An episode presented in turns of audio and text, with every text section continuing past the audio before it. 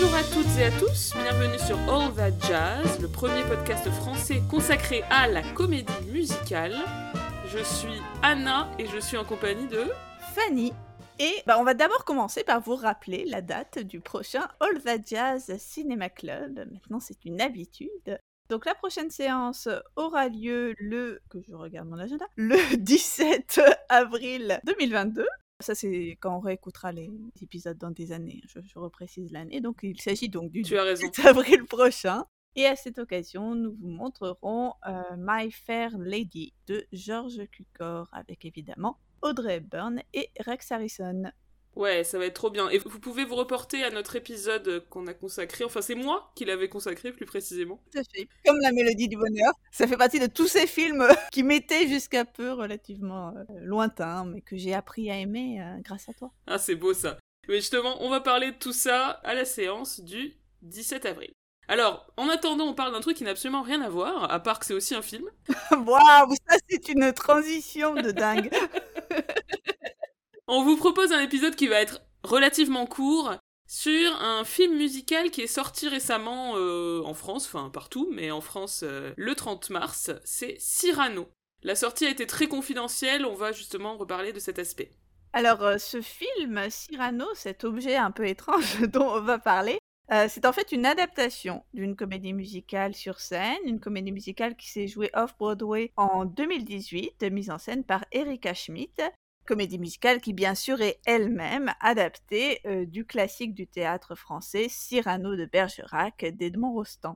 Et alors cette comédie musicale de 2018, elle est à ne pas confondre avec celle du même nom, donc Cyrano, des années 70, qui avait valu à Christopher Plummer le Tony du meilleur acteur, ni avec Cyrano the Musical, une comédie musicale hollandaise qui a été transférée à Broadway en 93, ni avec les nombreuses autres en fait adaptations musicales qui existent déjà de Cyrano de Bergerac. En fait, j'en connaissais aucune, mais c'est dire la notoriété de l'œuvre et sa fécondité. Et Eh oui, il n'y a pas que Les Misérables qui ont été euh, adaptés en comédie Mm. musicale. Alors, quelques mots euh, d'Erika Schmidt, qui euh, ici signe le scénario de l'adaptation. Euh, elle est donc par ailleurs actrice, elle travaille principalement au théâtre et malheureusement, on va dire, surtout connue par le grand public moins par son travail que par le fait qu'elle est l'épouse de Peter Dinklage, dont on va parler tout à l'heure. Euh, et la réalisation du film, elle est assurée par un certain Joe Wright, que j'avoue ne pas connaître. Donc Anna, je te laisse euh, nous présenter. T'as vu aucun de ces films? C'est étonnant. J'avoue. C'est un cinéaste britannique qui est relativement expérimenté, qui tourne depuis euh, une petite vingtaine d'années. Cinéaste que j'aime bien, qui a notamment réalisé une des nombreuses versions de Orgueil et Préjugés, la version avec euh, Keira Knightley, et aussi un film historique qui était très beau dans mon souvenir qui s'appelle Reviens-moi, Ah oui, reviens-moi, ça me dit quelque chose. Mais, euh, ouais. Ah, vachement bien avec euh, James McAvoy, il y a Saoirse Ronan. Enfin, je l'ai vu il y a très longtemps, enfin à sa sortie quoi en 2008, quelque chose comme ça, et j'avais adoré ce film. Il a également réalisé une adaptation d'Anna Karenine. Assez récemment, il a fait Les Heures Sombres, qui est un film sur euh, la Seconde Guerre mondiale, enfin sur Churchill, il me semble. Ou encore Pan, qui est bah, une adaptation de Peter Pan.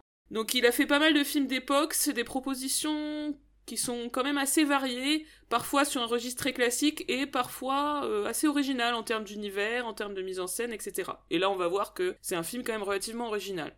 Euh, la musique de Cyrano est composée par les jumeaux Aaron et Bryce Dessner et les paroles sont écrites par Matt Berninger. Donc ces trois-là sont membres d'un groupe qui s'appelle The National. Et il y a aussi une deuxième parolière qui s'appelle Karine Besser qui écrit aussi pour le groupe. Donc c'est vraiment un projet porté en grande partie par ce groupe-là. Alors, quelques mots du casting du film. Et donc, dans le rôle principal, donc dans le rôle de Cyrano, on retrouve Peter Dinklage, interprète célèbre de Tyrone de Game of Thrones. Donc là tu fais semblant que t'as vu Game of Thrones? évidemment. Non, je savais qu'il jouait dans Game of Thrones. J'avais aucune idée du rôle qu'il jouait, bien évidemment, mais je savais que cet acteur était connu parce qu'il était dans Game of Thrones. Ne m'enlève pas ça, au moins. Euh, donc, à savoir, Peter Dinklage, il jouait déjà le rôle de Cyrano sur scène, donc dans la version scénique de 2018, puisque voilà, c'est écrit par sa femme, euh, voilà, c'est une histoire de couple, tout ça, tout ça. Et alors, du coup, dans cette version, euh, Cyrano, il est quand même célèbre pour avoir un grand nez, et ben dans cette version, pas du tout. Son problème, entre guillemets, c'est que il est de petite taille. Donc, le rôle est adapté à son interprète. C'était tout à fait convaincant. Enfin, oui, ça marche. Euh, mm. Ouais, ça marche vachement bien, même si euh, on sait que le truc de Cyrano, c'est la péninsule, là, le nez. Euh, là, ça, passe très bien, en fait, que ce soit transposé. Ouais, je suis d'accord. Et dans le rôle de Roxane, donc la femme que Cyrano aime, il s'agit de Ali Bennett. Ouais, c'est une actrice qui est assez chouette, que personnellement, j'ai découvert il y a déjà quelques années dans une merveilleuse comédie romantique. Je sais pas si tu connais ce film, Fanny. Tu dois absolument le voir si tu connais pas. c'est le comeback avec Hugh Grant et Drew Barrymore. C'est en plus c'est musical, il y a tout un aspect backstage, ça se passe dans l'univers de la pop musique. Et euh, Bennett jouait une, une jeune pop star très très drôle. Possible que j'ai vu ça à un moment donné, je voyais pas mal euh, voir systématiquement tous les films avec Drew Barrymore, mais je ne m'en souviens absolument pas. Euh, c'est Hugh Grant qui fait un, chanteur euh, complètement has-been et qui revient sur le devant de la scène avec Drew Barrymore qui écrit les paroles de ses chansons. Enfin bref, je, je dérive, mais c'est très très bien. À noter que sur scène, ce rôle de Roxanne était joué par Jasmine Cephas Jones. Et Jasmine Cephas Jones, elle est connue pour avoir notamment créé le rôle de Peggy et de Maria Reynolds dans Hamilton. Le rôle de Christian est tenu par Kevin Harrison Jr., donc euh, un acteur de, cinéma qui euh, a commencé dans le film 12 Years a Slave et qui a plus récemment tenu le rôle principal du film Luce en 2019, puis de Waves de Trey Edward Schultz en 2020.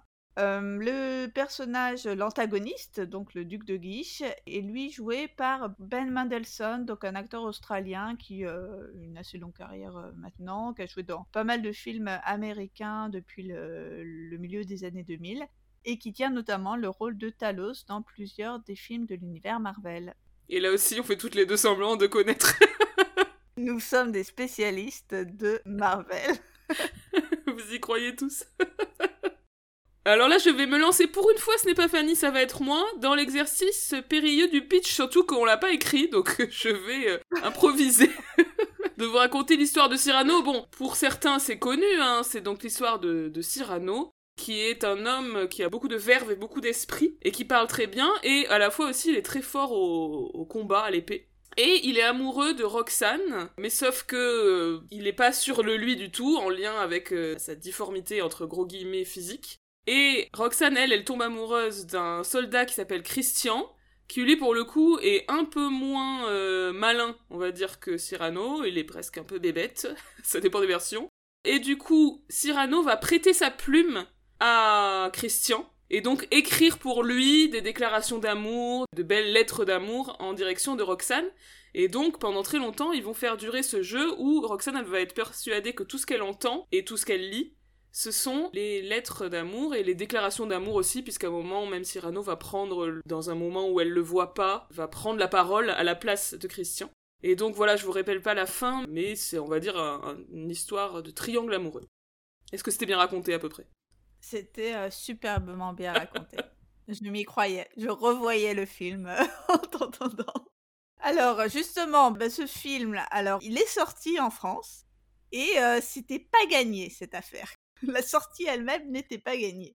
Ouais, on a eu droit vraiment à un... C'était vraiment un sketch, quoi. Juste avant la sortie française, qui était prévue le 30 mars, et qui a eu lieu, hein, finalement. Mais le 8 mars, Universal, le distributeur, annonce que la sortie est annulée, avant de la rétablir quelques jours plus tard, mais en précisant que ça sera sur un très petit nombre de salles. C'est ce qu'on appelle euh, une sortie technique. C'est-à-dire une sortie où, bon, il faut qu'on sorte ce film, mais on va pas faire trop d'efforts pour euh, le, promouvoir dans les salles. Donc c'est vraiment un mystère, hein, parce que je trouve que c'était très tardif comme date mm. d'annulation, en fait. Donc je sais pas, je me demande, est-ce qu'ils ont espéré que ça soit racheté par une plateforme, et puis finalement les plateformes n'en ont pas voulu, je sais pas. C'est vraiment mystérieux. En tout cas, ça sent le distributeur qui a confiance hein, dans le film, vraiment.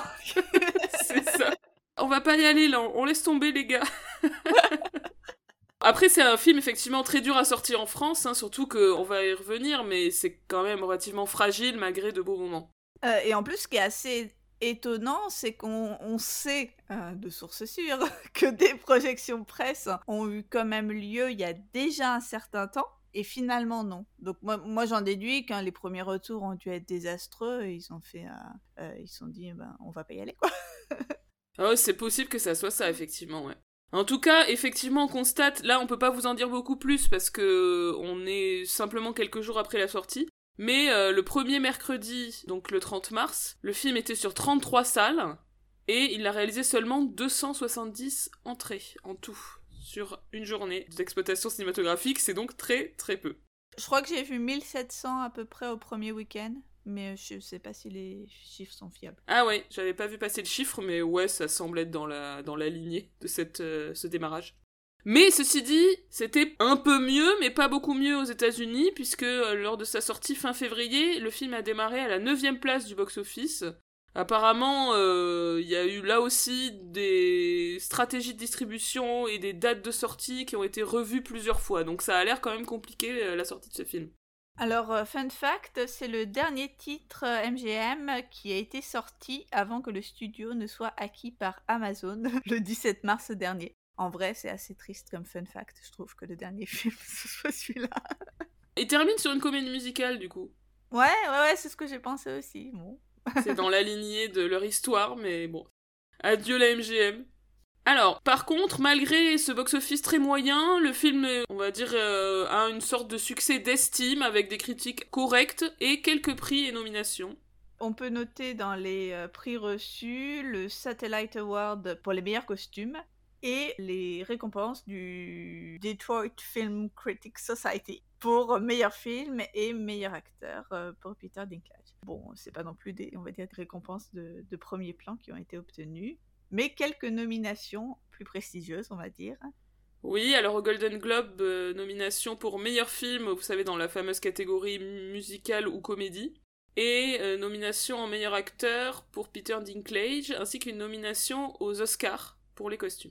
Quatre nominations également au BAFTA, donc ce sont les prix du cinéma britannique. Dans la catégorie meilleur film britannique, puisque c'est un film qui est en coproduction, euh, je crois, américano-australo-britannique. Également nomination en meilleur costume, meilleur maquillage et meilleur décor. On est sur des nominations extrêmement classiques pour euh, un film d'époque, en gros. Mhm. Alors maintenant, on va basculer dans ce qui vous intéresse absolument tous, c'est de savoir ce qu'on en a pensé. Hein. c'est quand même ça le cœur de l'épisode. Alors, moi je trouve que le film est intéressant, mais qu'il est pas totalement réussi. Je trouve quand même que les comédiens sont très bons. J'ai eu un petit coup de cœur pour Hailey Bennett, donc qui joue Roxane. J'ai aimé l'intensité et la joie qu'elle dégageait euh, dans ce rôle. Euh, après, sur le récit, si vous connaissez déjà l'histoire, c'est relativement fidèle à la pièce, il n'y a pas trop de surprises. Sauf que Roxane n'est plus la cousine de Cyrano, mais son amie d'enfance, parce qu'en 2022, c'est un peu bizarre une histoire euh, d'amour entre cousins. Oui, sauf pour Christine Boutin. Alors, bah, moi, j'ai réussi à regarder ce film en réalisant la prouesse de ne pas connaître l'histoire de Cyrano de Bergerac. Et oui, j'avoue. à part évidemment l'histoire du nez, la tirade sur la péninsule, je, ouais, je sais pas, je ne connaissais pas ou ne me souvenais pas de l'histoire. J'ai vraiment découvert ce film sans avoir aucune, aucune attente, on va dire, spécifique. Surtout, bah, j'ai pas vu le, fameux film français, euh, je me souviens plus la date, je dirais les années 80 avec Depardieu. Années 90. 90 j'avais pas, euh, on va dire, de point de comparaison. Au début, j'ai surtout été assez horrifiée par le maquillage et l'esthétique vraiment euh, baroque, euh, grimaçante à souhait, mais soit c'est qu'après je me suis habituée, soit c'est vraiment sur le début du film, mais j'ai vraiment qu'on nous plonge d'emblée dans un univers assez, mm. assez baroque et, terrifiant, mais bon, on s'habitue, hein, on s'habitue à tout. Et ce qui m'a finalement le plus gêné, et surtout sur la durée, c'est le côté grandiloquent et kitsch des numéros les plus romanesques, et, surtout le fait qu'il y ait pour moi un vrai problème de style, de style de musique, pas vraiment adéquate aux propos euh, ni à l'époque. Alors même si évidemment on va pas mettre, euh, pourquoi pas, hein, mais bon, euh, a priori on, la musique qu'on emploie en transposant Cyrano en comédie musicale, c'est forcément une musique anachronique, hein, parce que comme je disais, on va pas mettre une musique du XVIIe siècle. Mmh. mais je trouve que la collusion entre le style choisi et le récit raconté est assez grotesque. Euh, on a vu des, collusions, euh, on va dire, euh, anachroniques mais réussies. Hein. Je pense évidemment à, Hamilton. Mais là, pour moi, ça fonctionne pas. Je pense par exemple à la chanson I Need More, donc la chanson de, Roxane lorsque Christian lui a apparu complètement nul et illettré parce qu'elle l'a vu pour la première fois sans l'aide de Cyrano. Euh, bah, ce I Need More, c'est vraiment une chanson pop hyper classique avec plein de réverbérations. Euh, ça fait très très ringard et je trouve que ça fait vraiment ridicule. On dirait presque une parodie de euh, quand la comédie musicale se calque sur quelque chose qui ne lui correspond pas. Je sais pas si tu vois ce que, ce que je veux dire, mais les trucs incongrus à transformer en comédie musicale. Ouais, je vois ce que tu veux dire, mais de manière générale, j'ai l'impression que c'est pas forcément les chansons en elles-mêmes qui sont pas si mal, que effectivement plus les arrangements. Hmm, oui, peut-être, ouais. La manière dont la musique est produite et je trouve aussi le mixage des chansons dans le film. J'avais l'impression moi que ça me sortait toujours parce que entre les parties parlées et les parties chantées, on bascule dans un espèce de truc qui rend les numéros un peu irréels. Moi, ça m'a sorti euh, au niveau sonore, ça m'a sorti hmm. un peu de l'histoire, quoi. Oui, les numéros font très musique de fausse en fait. T'as pas du tout l'impression qu'est recherché une continuité entre la parole et le chant là pour le coup. Euh. Ouais, complètement d'accord. Après, je suis quand même relativement d'accord avec toi sur euh, le fait que le style musical et surtout, je trouve, les paroles correspondent pas vraiment au sujet du film. Qui, le sujet, c'est quand même le pouvoir des mots. Et les chansons qui sont euh, sympas, hein, mais qui sont des pop songs euh, hyper simples, je les ai trouvées trop simples. Je m'attendais mm. à plus de complexité, notamment dans les paroles, justement pour refléter le brio de Cyrano, sa verve qui est au cœur de l'œuvre. Et du coup, je me suis dit, euh, un peu comme toi, j'ai pensé à Hamilton, je me suis dit que Lin-Manuel Miranda aurait pu faire quelque chose avec ce sujet. Parce que voilà, lui, il a l'art du, verbe, euh, des répliques, etc. D'ailleurs, il y a un numéro vers le début, au moment du duel, tu sais, où du coup, ils s'envoient un peu des... Ils s'affrontent aussi verbalement. Cyrano avec le personnage qui s'appelle euh, mhm. Valver ça m'a fait penser à Hamilton un peu. Mais après, je trouve qu'on n'est plus du tout sur ce registre-là dans les chansons suivantes. Oui, moi, ce premier numéro, ça fait partie des, quelques numéros que j'ai bien aimé. Hein, ce numéro When I Was Born, qui retrace finalement un peu l'histoire euh, du, personnage de, Cyrano. Euh, je trouve que c'est euh, un des plus réussis, justement. Euh, et sur le reste, parce que je disais tout à l'heure, hein, ça fait vraiment euh, caricature de soupe américaine qui s'empare d'un classique de la littérature française pour euh, le, j'ai envie de dire le, dénaturer, même si je sais que tu aimes beaucoup les, les mises et que moi, la, pièce j'aime assez, même si le film est une catastrophe. Mais je trouve qu'il y a d'autant plus ce, danger du coup d'être accusé de, de, transformer en soupe un classique de la littérature lorsque on s'attaque au marché français. Donc avec ça en, arrière-plan, moi je comprends vraiment hein, le, choix du distributeur de d'aller se cacher dans un trou. Hein.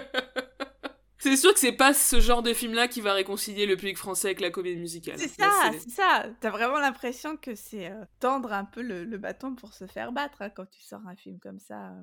Parce qu'il y a cette attente. Parce que évidemment, nous, on oublie que, enfin, comment dire, nous, quand on voit Les Misérables arriver euh, en salle, on se dit ah bah oui, c'est l'adaptation de la comédie musicale euh, en film. Et déjà, on est sceptique. Et après, quand on découvre le film, on se dit ah là là, quelle horreur. Mais quand euh, le, public qui n'est pas spécialement en fait de la comédie musicale voit Cyrano en comédie musicale, rien que qu'en soi en fait, quand on sait pas, et moi j'avoue, je savais pas du tout hein, qu'il y avait une comédie musicale sur scène. Mais tu vois, tu, te dis, ah bah tu vois les Américains en caricature d'Américains arriver avec leurs gros sabots et de tout transformer euh, en comédie musicale. Et quand euh, finalement ça a ce côté quand même assez souple, c'est les pires, euh, enfin, on va dire les pires prévisions qui se réalisent, quoi. bon, globalement, sur les quelques trucs que j'ai bien aimés, bon, il y avait le, le numéro que j'avais cité, et plus généralement, je trouve que Peter Dinklage, il est très bien. qui chante et qui joue très bien, qui correspond bien au rôle. Et je, l'avoue, hein, je le connaissais pas spécialement avant, puisque comme on l'a dit tout à l'heure, non, je n'ai pas vu Game of Thrones. et ben j'ai été tout assez convaincue. J'ai été un petit peu moins emballée que toi par Ali Bennett, mais je pense vraiment que ça tient au rôle plus qu'à l'actrice, parce que quand, quand, tu parles de son enthousiasme, je, je vois tout à fait ce que tu veux dire, et ça, c'est vrai que ça fonctionnait assez bien qu'elle chante très bien, mais bon, voilà, je trouve que ses chansons sont, sont assez tartes notamment le, le leitmotiv euh, Someone to Say. Bon, pour, le coup, elle n'est pas seule à le chanter, hein, c'est typique de chansons qui circulent entre les personnages, mais c'était à la fois tarte et relativement entêtant, donc assez agaçant. ouais, globalement, au niveau des numéros, c'est assez inégal. Euh, parmi les numéros que j'ai bien aimés, j'ai quand même bien aimé la chanson Sexy des lettres parce qu'elle reçoit les lettres de Cyrano, elle en peut plus parce qu'elle est, elle est tellement euh, fascinée par ce qu'il lui raconte dans ses lettres, c'est, ça devient hyper sexy. Euh, ça, c'est une chanson qui apparemment n'était pas dans la pièce, qui a été ajoutée pour le film, et je trouve que ça fonctionne plutôt. J'ai bien aimé aussi le moment avec la danse des boulangers, je sais pas si tu vois, dans la boutique là où ils dansent en arrière-fond. Il y a plusieurs numéros qui sont rythmés par euh, les danses des figurants. Il y a aussi les ceux qui s'entraînent à l'épée là, qui Ah oui. dansent. euh, et il y a plusieurs passages comme ça où les figurants, euh, on va dire, euh, animent l'arrière-plan des chansons qui sont pour le coup plutôt réussis. Presque, c'est plus intéressant de regarder les gens en arrière-fond que, que le comédien qui chante au premier plan, donc c'est problématique. Mais je trouvais que c'était, il y avait des idées intéressantes de mise en scène. La séquence à la guerre aussi, je la trouve quand même pas mal. Ça décentre un peu le récit, hein, puisque c'est Cyrano, Christian et puis euh, les autres soldats sur le champ de bataille qui sont, euh, on va dire, face à la possibilité de, la mort. hein. Et c'est la chanson Wherever I Fall qui est, je pense, euh, au bout du compte, celle qui me reste le plus en tête. Elle est, voilà, elle est assez longue. il répète plusieurs fois ce refrain un peu, un peu fataliste et terrible. Il y a un côté un peu too much et grandiloquent hein, dans ce numéro, un peu comme dans tout le film, mais qui, ici, je trouve, fonctionne pas mal. D'autres moments sont assez ratés selon moi, notamment la chanson du méchant, je l'ai trouvée hyper décevante. En plus, on a ce méchant qui est vraiment too much, hein, en mode un peu euh, méchant Disney, quoi, tu sais, il est vraiment grimé. euh, Hmm. euh, il est aussi un peu queer codé, hein, comme souvent chez Disney. Ouais, complètement. Bah aussi la, la première scène là, la scène dans le carrosse, tu sais, au tout début. Oui, Euh, L'acolyte, c'est euh, c'est celui qui se fait embrocher après là. oui, je pense. Javert là, enfin Valvert. Javert, Valvert.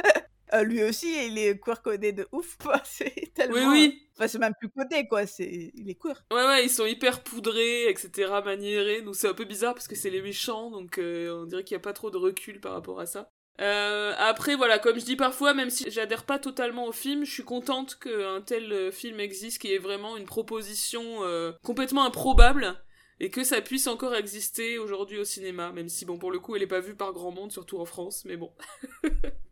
Oui, euh, finalement, euh, même si euh, on se dit que euh, le distributeur il part perdant et il a sans doute raison, ça fait quand même plaisir qu'il est sorti, hein, c'est sûr. Bah oui. Il faut pas se décourager. Il faudrait trouver autre chose. Mais par contre, faut pas se décourager. hein. Continuez. Keep up the good work, les gars. On y croit, allez, on continue de distribuer des films musicaux. Et par contre, continuez à nous inviter. hein. C'est pas parce qu'on dit qu'on n'aime pas qu'on n'est pas contente. Vraiment. Bon, il y a plein de choses qu'on aime quand même. Eh bien, c'est sur ce que nous terminons notre épisode sur Cyrano. Euh, si certains d'entre vous et certaines arrivent à le voir, ce qui est quand même pas donné, hein, vu le, le petit nombre de salles et à mon avis le fait que le film va disparaître des salles très rapidement, mais évidemment n'hésitez pas à nous écrire euh, pour nous donner votre avis sur le film, ça nous intéresse vachement de savoir Mm. euh, si ça vous a plu. D'ici là, on vous souhaite, euh, je sais pas, une bonne semaine. Et on vous dit à très très vite, surtout pour le Cinéma Club consacré à My Fair Lady, donc le 17 avril. Et à très très vite aussi pour un nouvel épisode de All That Jazz. À très vite, à très bientôt. Salut tout le monde